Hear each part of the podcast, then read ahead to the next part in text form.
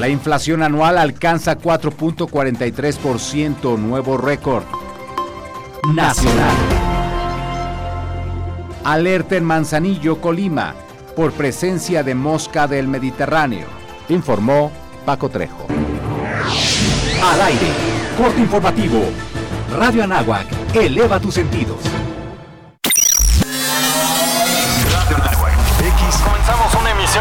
Gracias por estar en este espacio. Hola, ¿qué tal? Bienvenidos a Radio Anáhuac. N. Un primer bloque de música. Hola, ¿qué tal? Muy buenos días. ¿Cómo están? En el 1670 de AM. Radio Anáhuac, 1670 AM.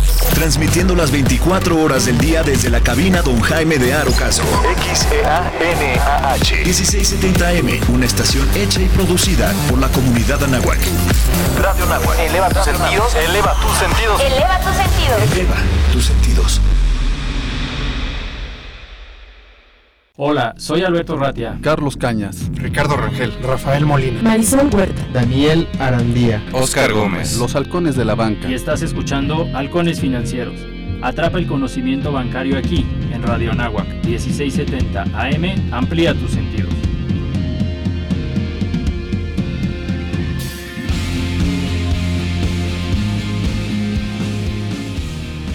¿Qué tal amigos? Bienvenidos a un vuelo más aquí en Radio Nago 1670 AM Eleva tus sentidos.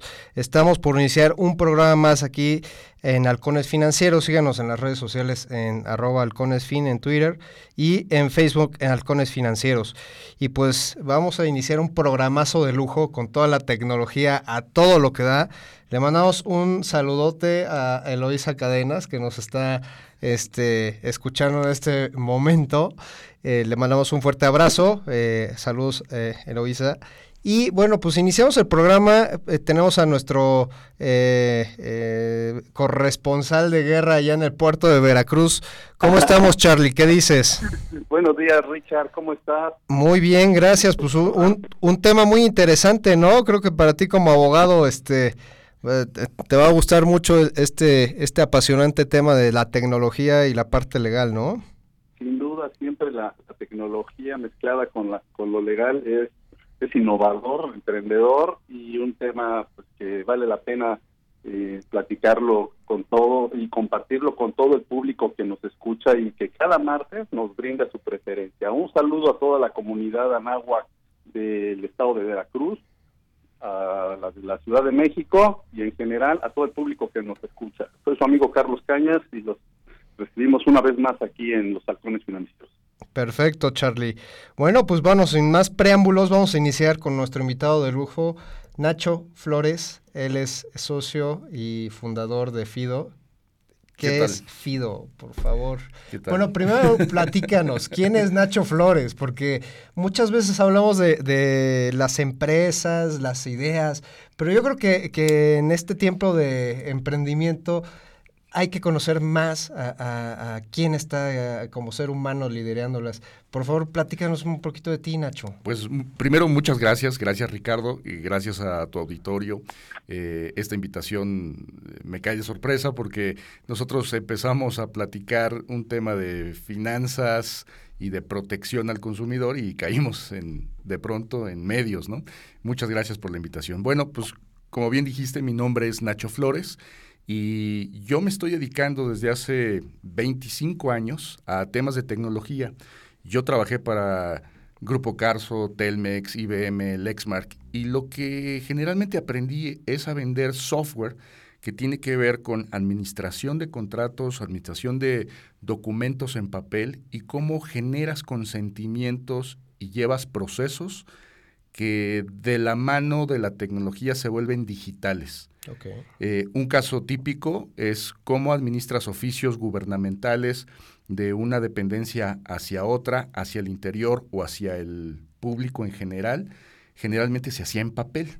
Y lo que yo empecé a vender era un tema de transformación digital uh, en lo que llamamos el famoso paperless, eliminación del papel para convertirnos en procesos digitales que nos ayuden a eficientar, trazar o, o, tener trazabilidad de los documentos, tener los consentimientos y además encontrar perfectamente el proceso correcto para el momento correcto. A eso me dediqué los últimos 25 años de mi vida.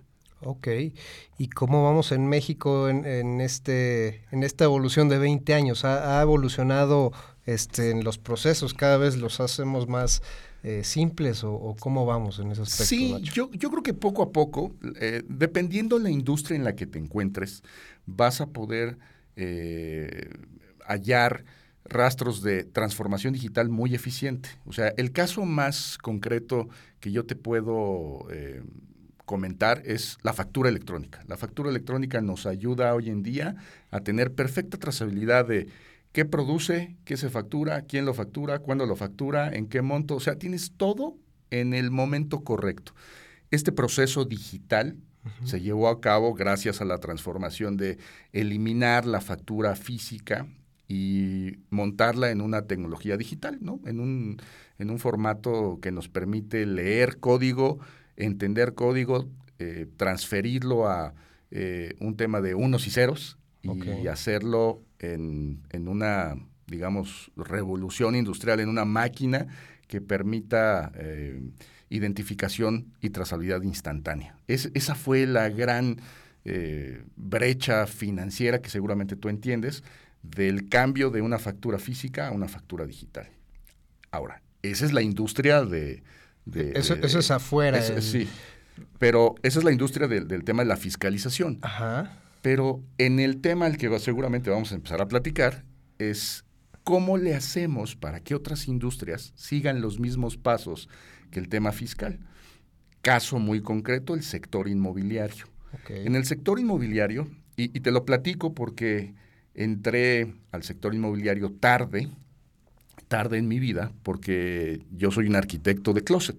Yo la verdad, yo quise estudiar arquitectura terminando la, la preparatoria, sin embargo, eh, por una mala decisión, por un mal consejo, por un mal comentario, no continué con mi objetivo y entré a ingeniería, ¿no? Yo soy ingeniero electrónico. Ok. Este, y, y no, no logré tener ese sueño, ¿no? No, no, no logré cumplir ese sueño. Y entré tarde al tema inmobiliario.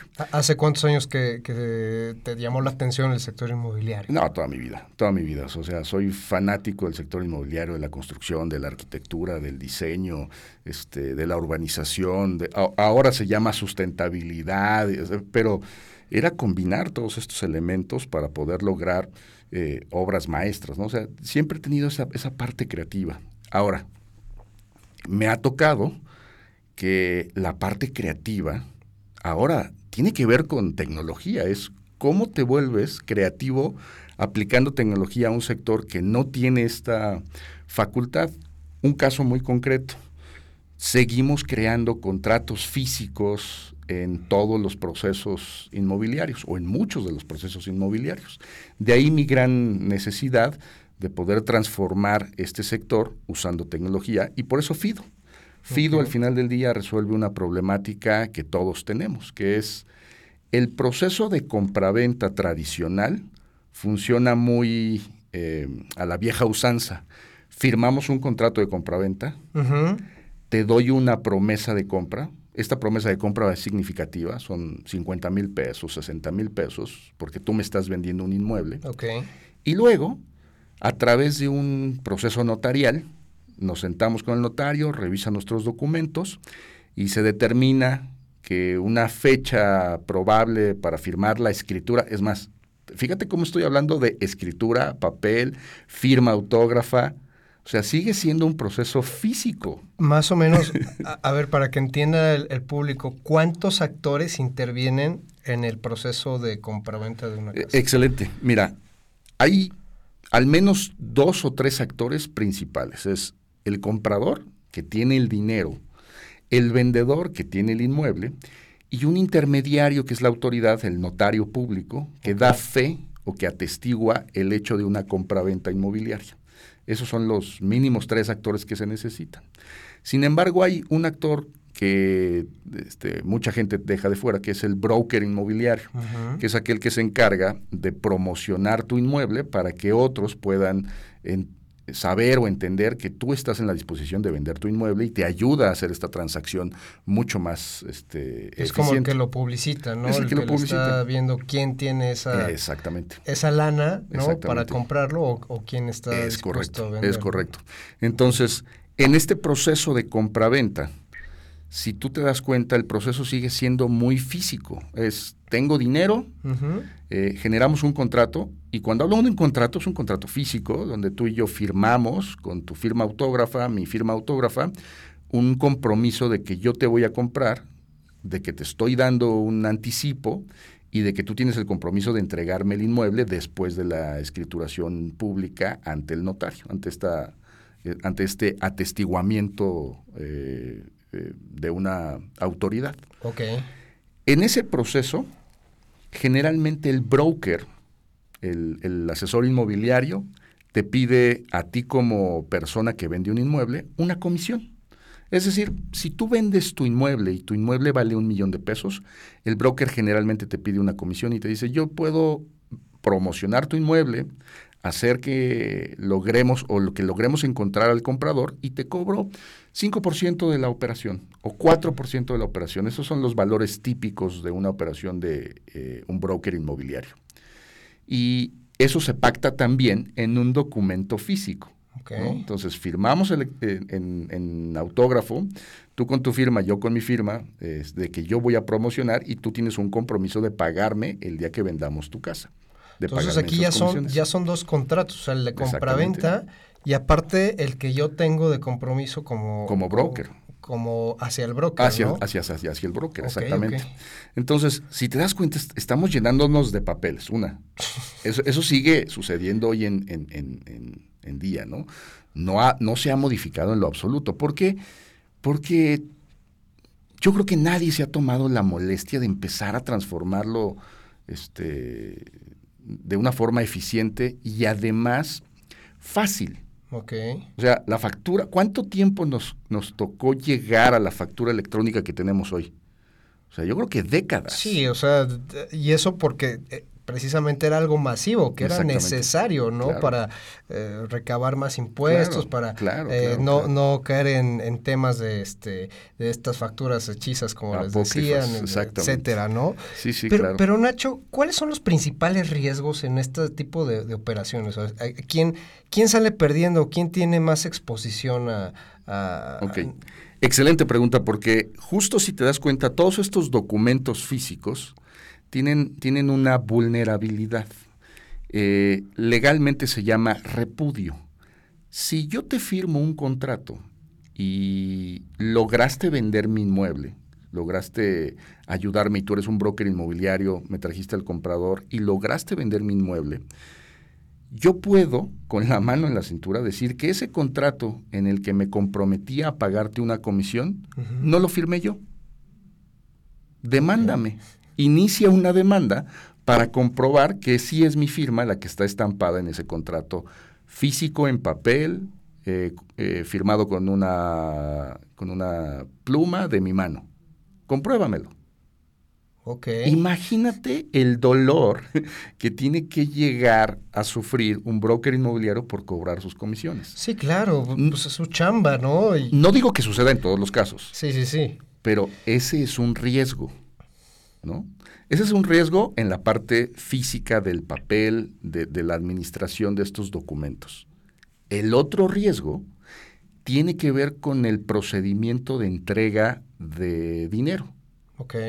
Si nos ponemos muy estrictos, hay un momento en el que el comprador le entrega dinero al, al vendedor del inmueble, o sea, al dueño de la casa, le entrega dinero en anticipo y justo antes, con el notario, le deposita o le transfiere o le da un cheque y le, da, le deja el resto del dinero al vendedor del, del inmueble. Hay un pequeño momentito, pueden ser horas, puede ser un día, pero estrictamente hablando, hay un momento de riesgo en el cual el vendedor del inmueble es dueño del inmueble y es dueño del dinero al mismo tiempo. Ok. Eso significa un riesgo. Sí, sí, porque todas las Claro. pelotitas están en un solo Todas las individuo. pelotitas están de su lado. Tiene todas las ventajas el vendedor del inmueble para levantarse del escritorio del notario y decir, señores, ¿puedo ir al baño? Sí, claro. ya no regresa. Y el baño que toma es el de su casa, porque no Sí, entra el de la claro. notaría y se, se va. O sea, esta historia que te estoy platicando no es inventada, son, son historias ciertas. Hay fraudes que se cometen porque la gente confía de buena fe, este, tiene una confianza ciega en la otra persona. No, me cayó bien.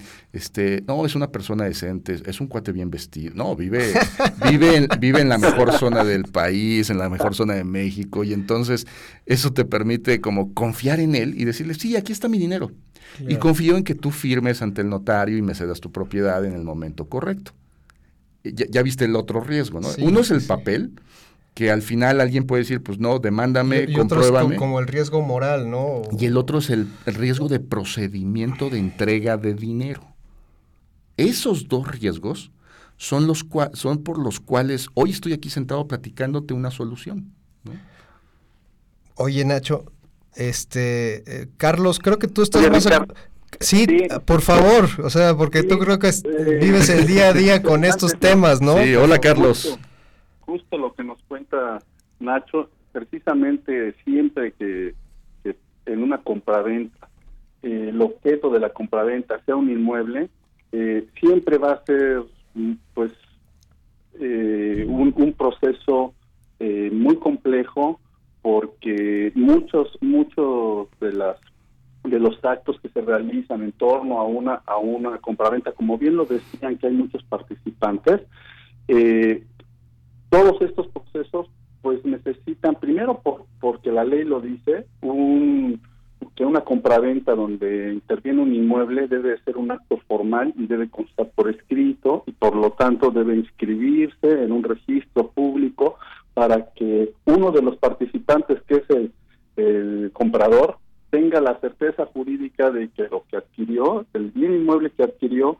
pues se encuentra en, condiciones legales de ser transmitido a su nombre y que se, se encuentra documentalmente registrado, por, por, por ejemplo, en la escritura pública y en el registro público de la propiedad, eh, pues la titularidad de ese inmueble a su nombre. Eh, sí es muy complejo el proceso, es muy documental. En las compraventas siempre participan el comprador, el vendedor, el broker. Eh, cuando participan, pues una empresa que otorga financiamiento, pues también le sumamos otros participantes, ¿no? El banco, el evaluador, los analistas, etcétera. También un broker inmobiliario que participa para colocar el crédito. Entonces sí es un, un proceso complejo, el notario pues es un, una persona que debe de participar y dar dar fe y certeza jurídica a todos los participantes de que el que vende está vendiendo bien y que no le van a cometer un fraude como bien dice Nacho en el camino del comprador que el dinero que está pagando pues está bien bien invertido porque el inmueble se encuentra legalmente y registralmente en, condiciones de ser transmitido. Eh, los bancos pues también eh, tienen la certeza que el dinero que están colocando de los ahorradores pues está bien prestado y que van a tener eh, certezas medibles, ¿no? Siempre hay riesgos de, impago, pero de que el crédito lo colocaron bien y que la garantía que, les otorgaron pues es buena y por lo tanto hay más certeza de recuperar ese dinero. Charlie, vamos a un corte comercial. Regresamos ahorita con Nacho Flores, él es claro. socio y eh, él es eh, so, socio y, fundador de Fido. Y este síganos en Radio Nago 1670 AM, eleva tus sentidos. El tiempo es oro. Regresaremos con más conocimiento bancario aquí en tu programa Halcones Financieros.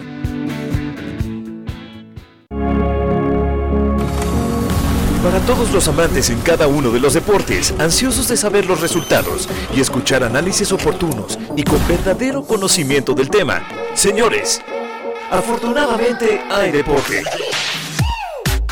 Todos los sábados de 9 a 10 de la mañana. Por Radio Nahuac, eleva tus sentidos. Los siguientes contenidos no son responsabilidad de la Universidad de Anáhuac ni de esta estación. Hola, mi nombre es Renata y después de mucho tiempo, hoy regresé al lugar donde nací. Aquí aprendí a andar en bicicleta. Aquí pasaba las tardes después de la escuela. ¡Ay, Bruno! Ay, mi secundaria, el mercado, mi colonia. Estoy muy feliz de regresar. Y porque mi país me importa, ya actualicé mi domicilio y mi credencial para votar. Tú también notifica al INE cualquier cambio en tus datos y participa en las decisiones de tu localidad. INE. No esperes a que llegue la tormenta. Prepárate. Si hay alerta de ciclón tropical, toma tus precauciones. Desconecta todos los aparatos eléctricos y el interruptor de energía. Si tu vivienda es frágil o el techo es de material endeble, identifica el refugio temporal más cercano a tu comunidad y trasládate allí. Sigue las recomendaciones de protección civil y mantente a salvo. Comisión Nacional del Agua. Gobierno de México.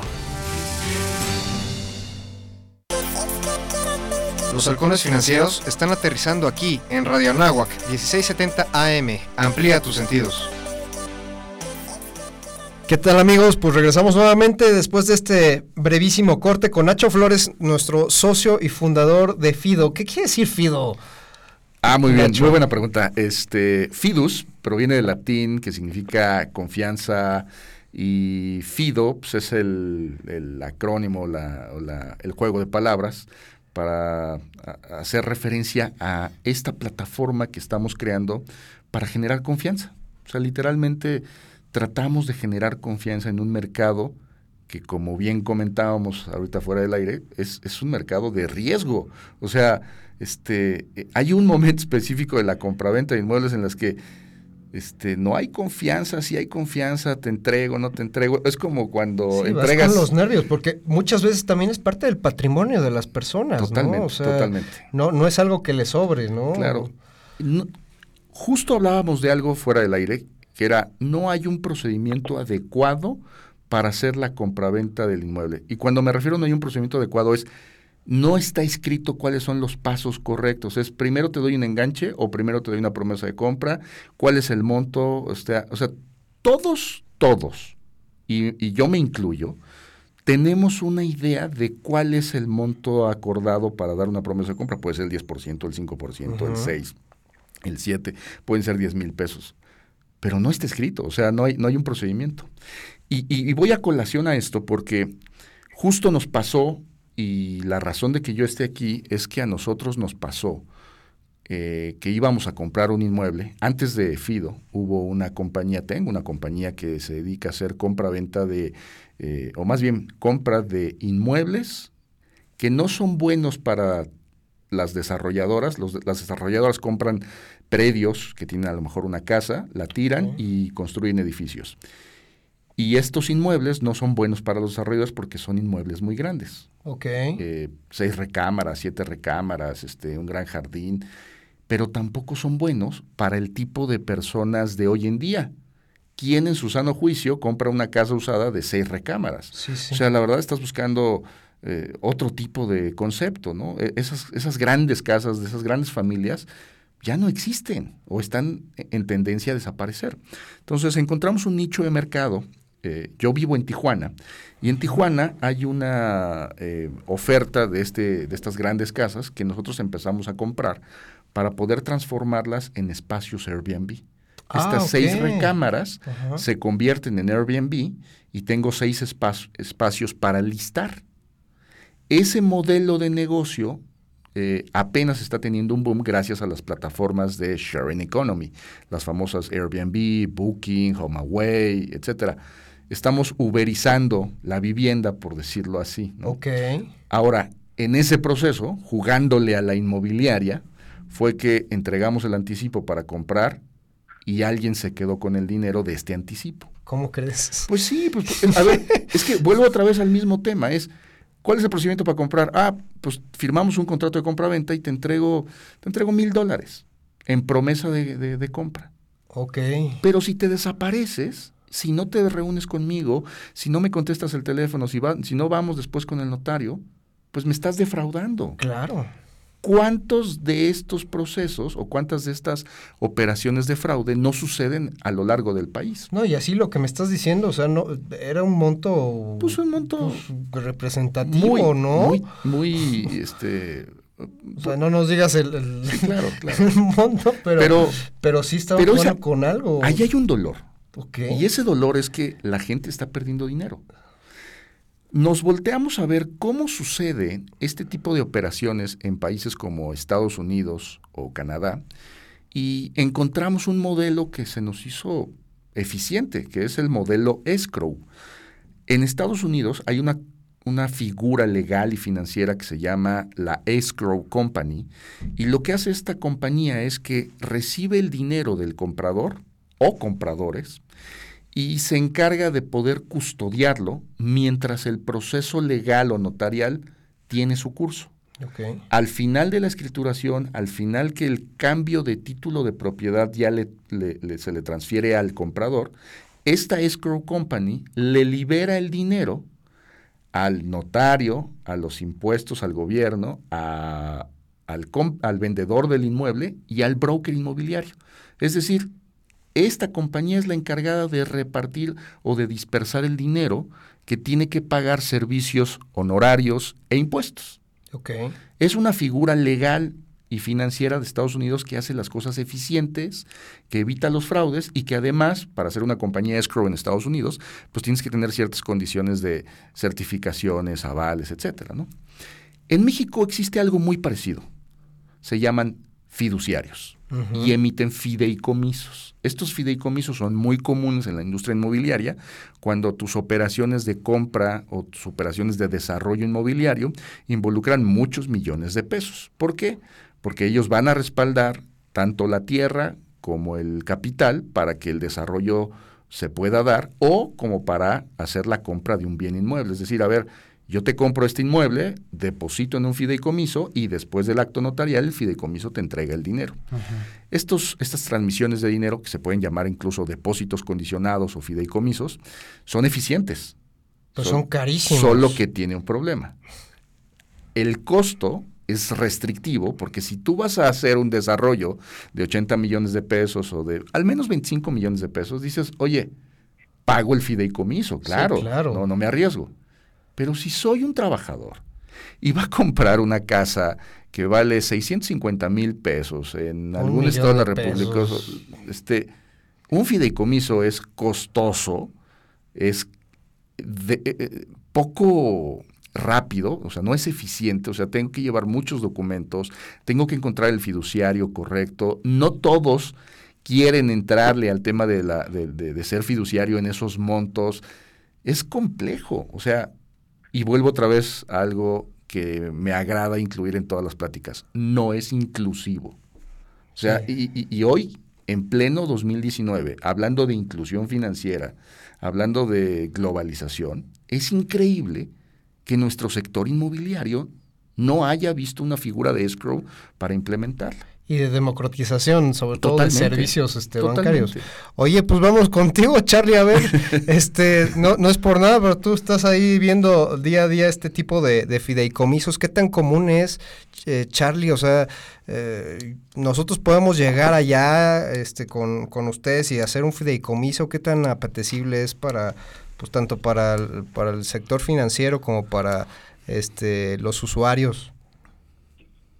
Siempre, siempre Richard, el, el es una buena salida para, para administrar y para organizar eh, muchos muchos temas precisamente en, el sector inmobiliario. Nos ayuda mucho, es una herramienta jurídica que nos ayuda mucho a, a permitir ordenar el flujo tanto de dinero como de actividades y de y de acciones que hay que seguir en un desarrollo inmobiliario. Como les venía diciendo antes de la pausa, eh, el, tema donde interviene un inmueble siempre, siempre es muy documental porque debe de haber muchos documentos inherentes a la transmisión de la propiedad del inmueble y acreditación de la titularidad hacia una persona.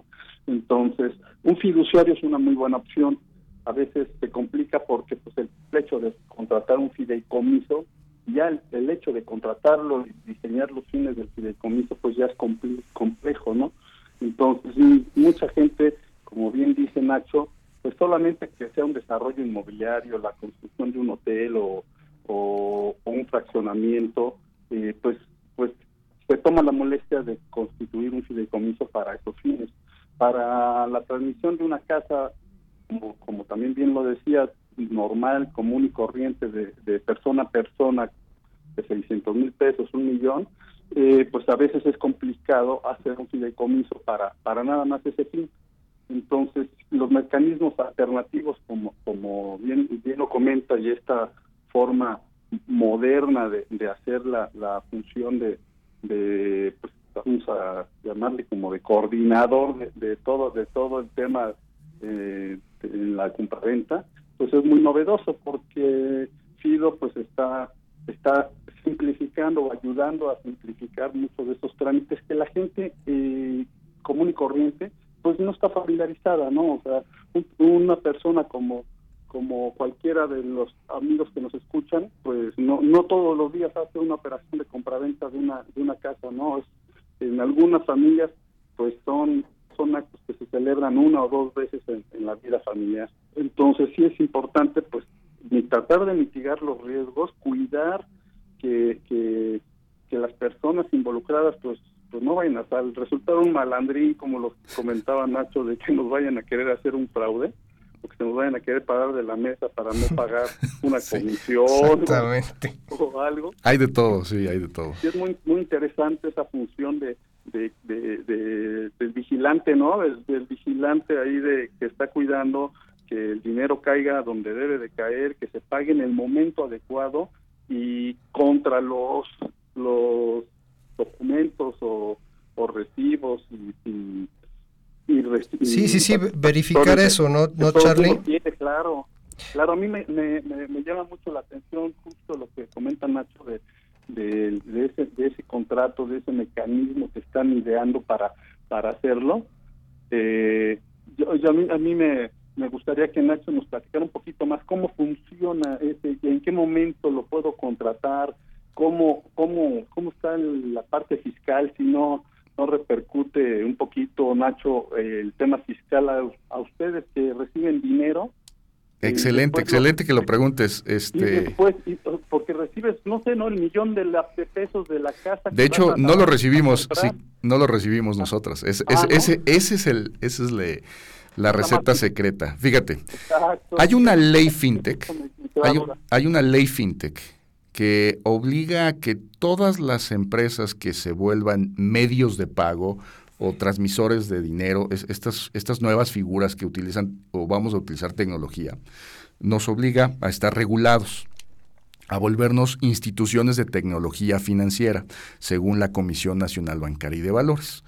Esta, esta, ley FinTech lo que está tratando de lograr es que eh, sí utilicemos tecnología, utilicemos nuevas herramientas que ayuden al público, pero que también le otorguen a ciertas entidades las obligaciones de certificarse, de tener eh, procedimientos de prevención de lavado de dinero, eh, conocimiento perfecto del cliente, certificaciones de la Comisión Nacional Bancaria de Valores, tener un organigrama, oficiales de cumplimiento, etcétera, etcétera, etcétera. Y obviamente tener cantidades eh, suficientes de dinero para respaldar operaciones en, estos, en esta transmisión.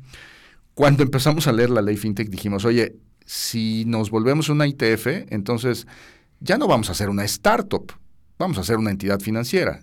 Y yo no me metí a este juego para ser una entidad financiera. Una, no soy financiero, soy ingeniero. Dos, creo que la tecnología está para ayudar. No siento que la ley FinTech en este momento sea el camino correcto para FIDO.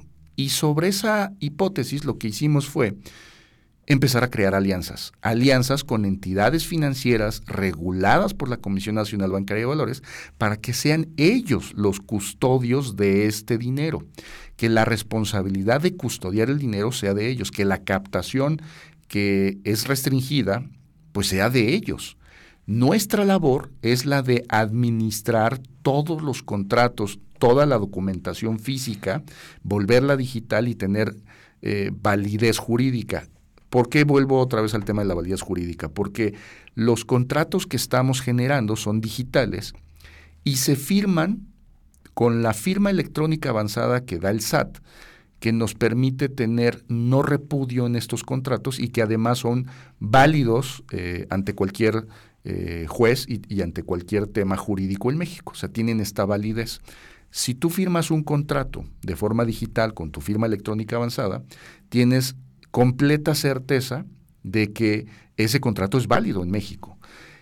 Teniendo este sustento legal, entonces ahora sí lo que estamos diciéndole a, la entidad financiera es, oye, ya tengo listos los, los contratos necesarios para una compraventa del punto A al punto B con este comprador y con este vendedor.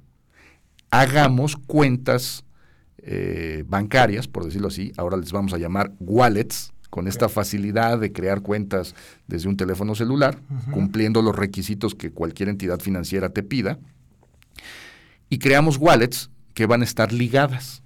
Entonces, el comprador, en vez de depositar a un tercero, va a depositar en su propia cuenta exprofeso para eso. Quiere decir que si yo, Nacho Flores, quiere comprar un inmueble y quiero proteger mi dinero, creo una cuenta, una wallet digital a mi nombre que tiene ciertas propiedades. Estas propiedades son que le puedo depositar solo hasta el monto necesario y este, este monto necesario va a estar digamos, ligado o apuntado a la cuenta del comprador. Esa es la, digamos, la receta secreta. Estamos creando dos cuentas, la del comprador y la del vendedor, para que estén enrutadas o ligadas. Y de esta forma, nosotros administramos estos contratos y estos consentimientos, mientras que el proceso legal notarial sigue su curso. O sea, no vamos a interferir en lo absoluto con la actividad notarial. La actividad notarial es súper necesaria. claro súper necesaria. Lo único que esperamos es que al final el acto notarial sea notificado, porque FIDO funciona como árbitro, como, como el que dice, ah, confirmo que el contrato original coincide con la escrituración según los términos y condiciones y consentimiento de estas dos partes, de comprador y vendedor, y entonces notifico a la entidad financiera que puede hacer la dispersión del dinero de forma correcta. A grandes rasgos, esa es la idea, sencilla. E, es, es, la idea sencilla, Nacho. esa es la idea pero, sencilla. Pero ahorita estamos hablando de, una estructura, pues vaya, la, parte legal, ¿no? Pero hay, algo muy importante que creo que caracteriza a Fido y es la parte de la tecnología. Exacto. Ese, pues vaya, si, si ya la, la parte legal está blindada, pues ¿por qué no meter otro blindaje que, que sería la blockchain? Platícanos un poquito de la blockchain, por favor. Todo mundo cree que Fido utiliza la blockchain para hacer la transacción. ¿Cómo? En realidad no. En realidad no hacemos eso. Ok. Pero regresamos ahorita del corte y nos platicas. Amigos, estamos aquí transmitiendo en vivo desde la Náhuac del Norte en Radio Náhuac. Síganos en redes sociales. ¿Cuáles son tus redes sociales, Nacho? Eh, soy Nacho Flores en Instagram, así como se escucha, soy Nacho Flores en Instagram y en Twitter, Nacho Flores. Y podrán encontrarnos como fido.mx en la web, fido.mx. Bueno, pues ya saben, síganos en redes sociales a Fido y regresamos después de, de este corte. El tiempo es oro. Regresaremos con más conocimiento bancario aquí en tu programa Halcones Financieros. La Escuela de Ciencias del Deporte ofrece a toda la comunidad anáhuac asistencia clínica, participación en torneos internos y la oportunidad de formar parte de sus equipos representativos como atletismo, básquetbol, fútbol americano, fútbol rápido y soccer, montañismo, natación pádel, taekwondo y muchos otros más. Para mayores informes, dirígete con el maestro Marco Antonio Villalbazo Hernández al teléfono 5627-0210, extensión 8440 y 8476 o visita nuestro sitio en internet www.anahuac.mx diagonal Ciencias del Deporte. Universidad Anáhuac, formando líderes de acción positiva. En Radio Nahuac nos gusta estar presente en todos lados. Síguenos en nuestras redes sociales. Facebook, Radio Nahuac. Twitter, arroba Radio Anáhuac AM. Instagram, Radio Anáhuac 1670. Ya lo sabes, Radio Nahuac. Eleva tus sentidos. Ámsterdam es la capital oficial de Holanda. Se encuentra situada a las orillas del río Amstel su origen se remonta al siglo XII como un pueblo pesquero, pero hoy en día es un gran centro financiero y cultural, además de ser la ciudad más grande del país. Su centro histórico fue construido en gran parte en el siglo XVII y es uno de los más grandes de Europa. Es conocida como la Venecia del Norte. Holanda es un país que cuenta con fama por la tolerancia hacia la diversidad. Conocimiento, herramientas, información y mucha lectura. Este es tu espacio, Bibliohertz. Bibliohertz. Escúchanos todos los martes de 12 a 1 por Radio Anáhuac 1670 AM. Eleva tus sentidos. Los halcones financieros están aterrizando aquí en Radio Anáhuac 1670 AM. Amplía tus sentidos. Bueno, pues regresamos nuevamente en su programa Halcones Financieros y estamos con Alberto Maya. ¿Cómo estamos, Alberto? ¿Qué tal, Ricardo? Muy buenos días, gusto en saludarte. Buenos días a todos por allá. ¿Qué tal, Nacho? Gusto en saludarte. Hola, hola, ¿qué tal? Mucho gusto. Oye, pues a ver, platícanos, eh, Albert, ¿qué nos tiene este jueves de bolsa? Mira, este jueves de bolsa, como, como bien lo ya es eh, muy conocido en nuestra actividad que tenemos este encuentro con los jóvenes universitarios y con los expertos del medio bursátil y financiero. En esta ocasión nos va a acompañar eh, Carlos González Tavares. Carlos es el director de análisis y estrategia de Monex, Grupo Financiero, en donde va a comentarnos y va a compartir su experiencia con todos los, los jóvenes universitarios en un tema que es muy importante en cuanto a qué podemos hacer con, con algunos, eh, primero tenemos que poner la, la casa en orden al interior de nuestras finanzas y ya con eso, ¿qué podemos hacer con un plan de inversión? ¿En qué tipos de instrumentos podemos invertir eh, en el mercado de valores, desde fondos de inversión, desde algún, eh, algún ETF, por ejemplo, alguna fibra. Entonces, Carlos va a compartir con nosotros justamente aquellas eh, pues análisis y a partir de ahí, eh, pues cuáles son las mejores opciones de inversión para los diferentes eh, perfiles del inversionista y sobre todo pues para aquellos este chavos que están interesados, que están eh, muy eh, están iniciando en este tema de, de las inversiones, pues Carlos hoy nos, va a compartir este jueves 30 de, de, mayo, en el jueves de bolsa. Como bien saben, eh, nuestra convocatoria y nuestro acceso es completamente gratuito a través de las redes sociales de la bolsa. En Twitter estamos en arroba BMB Mercados, en Facebook estamos como Bolsa Mexicana de Valores, en LinkedIn Bolsa Mexicana Valores y en Instagram Bolsa Mexicana, eh, Bolsa Mexicana. Entonces a través de nuestras redes sociales es muy fácil, no tiene ningún costo, solamente a través de una aplicación, les pide su nombre, descargan su código QR y con eso tienen acceso al día de jueves de bolsa que es a partir de las 6 de la tarde en el auditorio de la Bolsa Mexicana de Valores. Y pues es para, para súper recomendable este tema y pues para que no se lo pierdan y que nos quieran acompañar justamente este jueves de bolsa. Perfecto. Albert. Oye, pues quién más que este Carlos para explicarlo, el director ahí de análisis bursátil de Monex.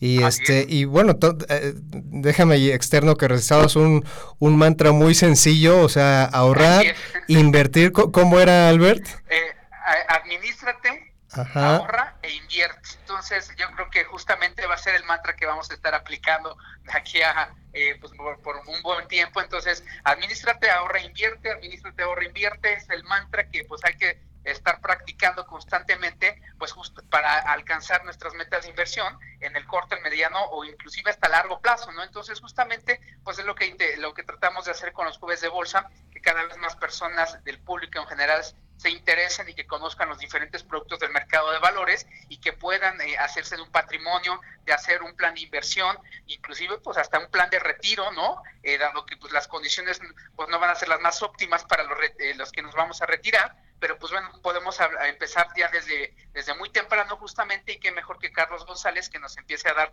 pues ya algunas, eh, algún panorama en que podemos invertir y sobre todo pues tener el conocimiento de la información bursátil, ¿no? Correcto, Albert. Y nada más externando, la semana pasada cumplió un año el Instituto, eh, Instituto Nacional de, eh, de Administradores de, de, Relación con Inversionistas, el, ¿no? INARI, así es. Sí, el sí, INARI, sí. La, el, la semana pasada el INARI eh, cumplió un año en donde pues a través de esta eh, agrupación que reúne a los, a, a los más importantes y el, al gremio de del RI eh, de todo el mercado, pues justamente el año pasado eh, cumplieron un año. Eh, nosotros el, el, año pasado justamente la Bolsa Mexicana de Valores junto con el INARI firmamos un acuerdo y una, un, un partnership ahí justamente para impulsar todas las actividades del INARI y de la Bolsa Mexicana de Valores a través del gremio. y pues bueno, para que se conozca y para que darle mayor difusión a las actividades que lleva a cabo el INARI, ¿no? Y, y para que se animen, sobre todo para los empresarios, que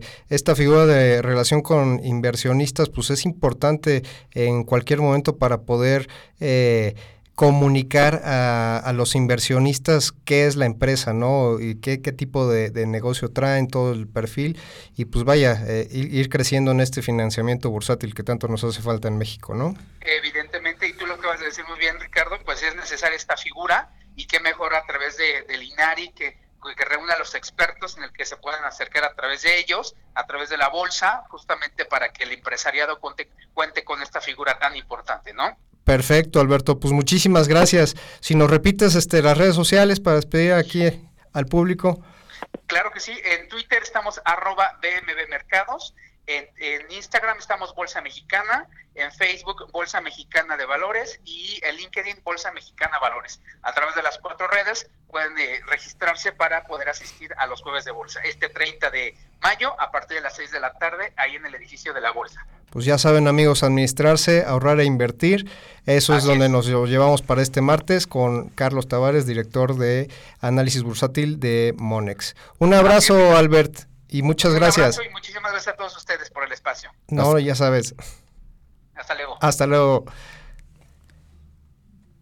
Bueno, pues ese fue el mensaje de, la Bolsa Mexicana de Valores, pues muy importante todo este tema de la eh, disciplina que, tenemos que tener tanto los inversionistas como las empresas, ¿no, Nacho?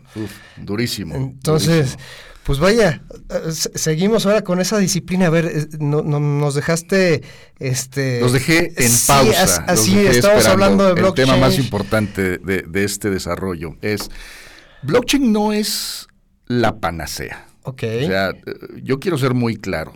Blockchain funciona específicamente para algo que yo creo que funciona muy bien y es para las transacciones peer-to-peer en un mundo en donde el dinero se está volviendo una fuente importante de transmisión y de protocolo de comunicación.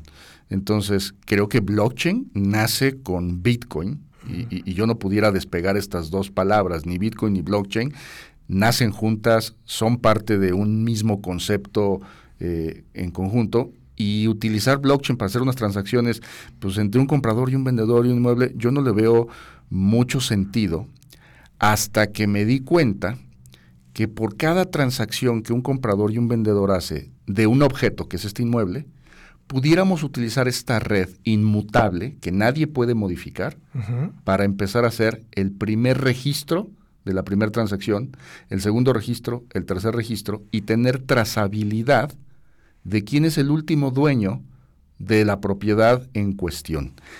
A grandes rasgos, estoy hablando de un registro público de propiedad descentralizado. Ok. No quiere decir que va a sustituir a nada que hoy exista. Sí, porque, porque, muchas veces. exactamente.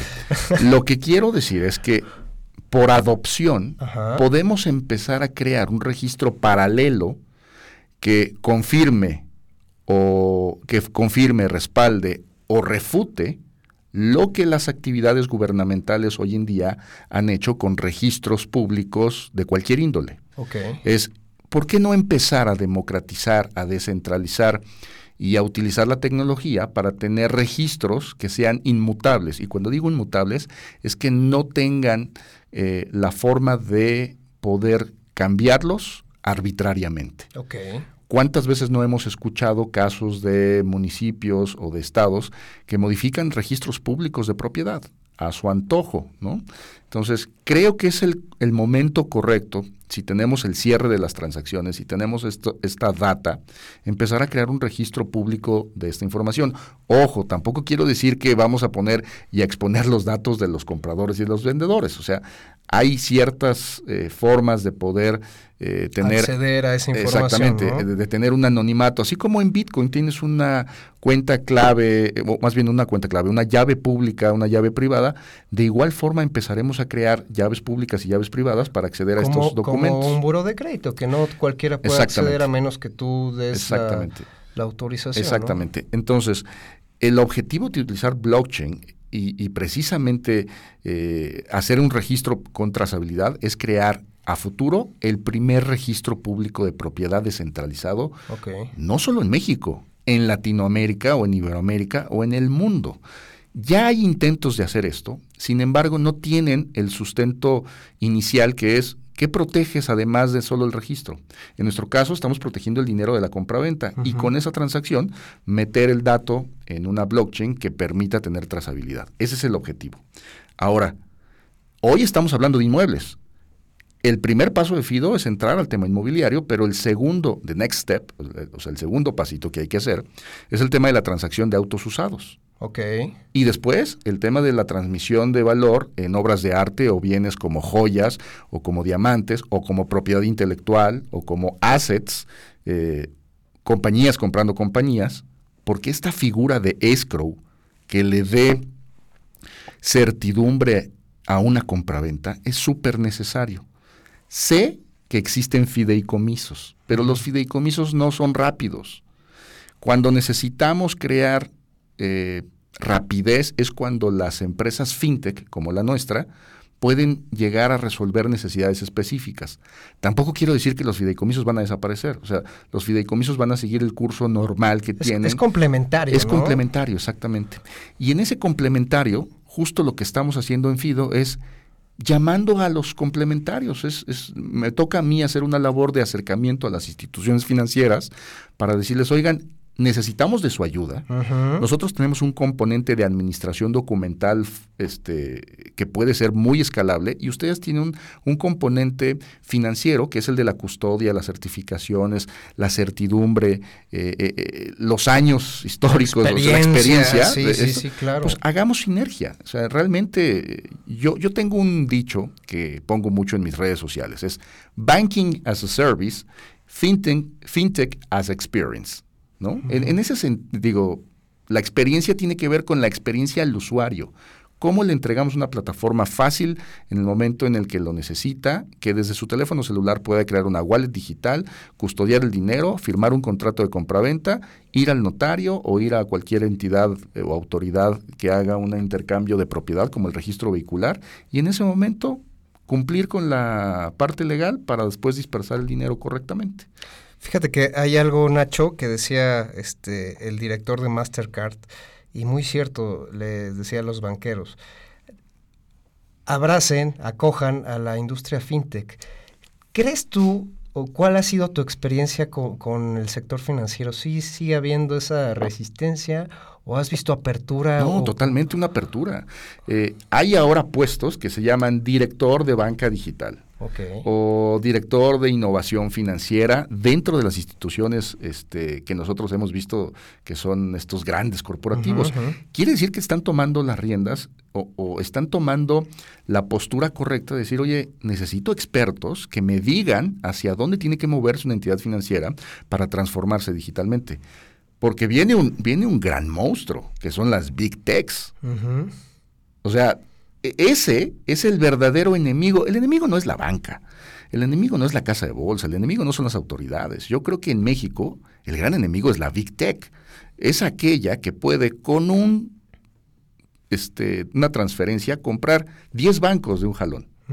Esa es la verdadera, ese es el verdadero enemigo, o bueno, no el enemigo, el verdadero competidor de este mundo financiero, la Big Tech eh, el caso de Facebook, el caso de Google, son, son grandes compañías que con un plumazo pueden comprar 10 compañías de un jalón, 10 compañías financieras. Ese es el verdadero este, competidor. ¿Qué tenemos que hacer en México? Empezar a crear estas grandes alianzas que necesitamos entre eh, la banca tradicional y las fintechs.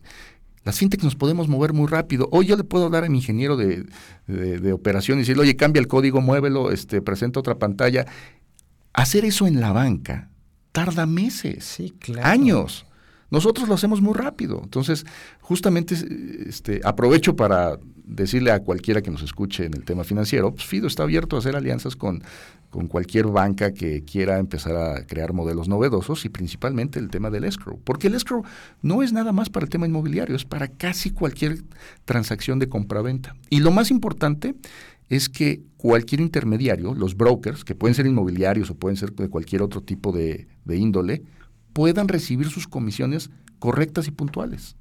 Ese es el verdadero valor que estamos agregando al, al ecosistema financiero, que es que todos organizados con tecnología y con la facilidad y uso de las eh, nuevas tecnologías y los dispositivos móviles, podamos crear modelos financieros de custodia perfectamente definidos para todos los participantes. Seguridad y confianza. FIDO representa eso, una plataforma que valida la confianza de todos. Perfecto, Nacho. Oye, y ya para cerrar, ya se nos está acabando el tiempo, tenemos ahí siete minutitos. Este, ¿Fido está abierto a, nuevos inversionistas? Sí, claro. Estamos ahorita en una ronda de levantamiento de inversión. Estamos pidiendo 250 mil dólares eh, como nota convertible. Eh, ese es el primer paso que estamos pidiendo ahorita. Eh, vamos a utilizar este dinero para temas de marketing, para operación y obviamente para un tema de desarrollo. La plataforma tiene que tener toda la posible experiencia al usuario como su primer punto. O sea, eh, user experience es nuestro primer mm, tema. Si es fácil, si cualquiera lo puede utilizar, oye, es el éxito. ¿no? Porque el sustento legal, jurídico y monetario está listo, está disponible. Simplemente falta esta experiencia del usuario.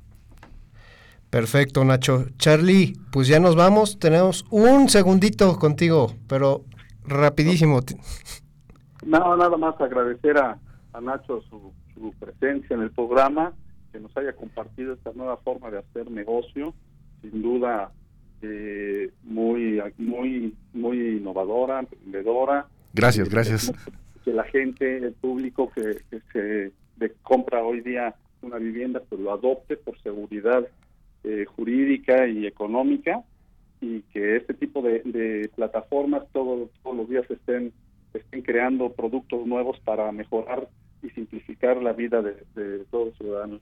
Eh, Nacho, bienvenido al programa y es tu casa cuando cuando quieras venir a platicarnos algo novedoso, aquí estamos. Muchísimas gracias, Charlie. Bueno, pues ya saben, estamos en una industria fintech, tenemos una ley fintech, eh, siguen estando las inversiones en México y pues vaya, aquí hay una opción, Fido este puede representar una buena rentabilidad para este su dinerito. Eh, recuérdenlo, estamos todos los martes de 7 a 8 de la mañana en Radio Nahuac, 1670 AM, eleva tus sentidos. Nos vemos la próxima semana. El vuelo terminó por hoy. Halcones Financieros es una producción de la Asociación de Egresados de la Maestría Internacional en Banca y Mercados Financieros. Atrapa el conocimiento bancario aquí, en Radio Anáhuac, 1670 AM. Amplía tus sentidos.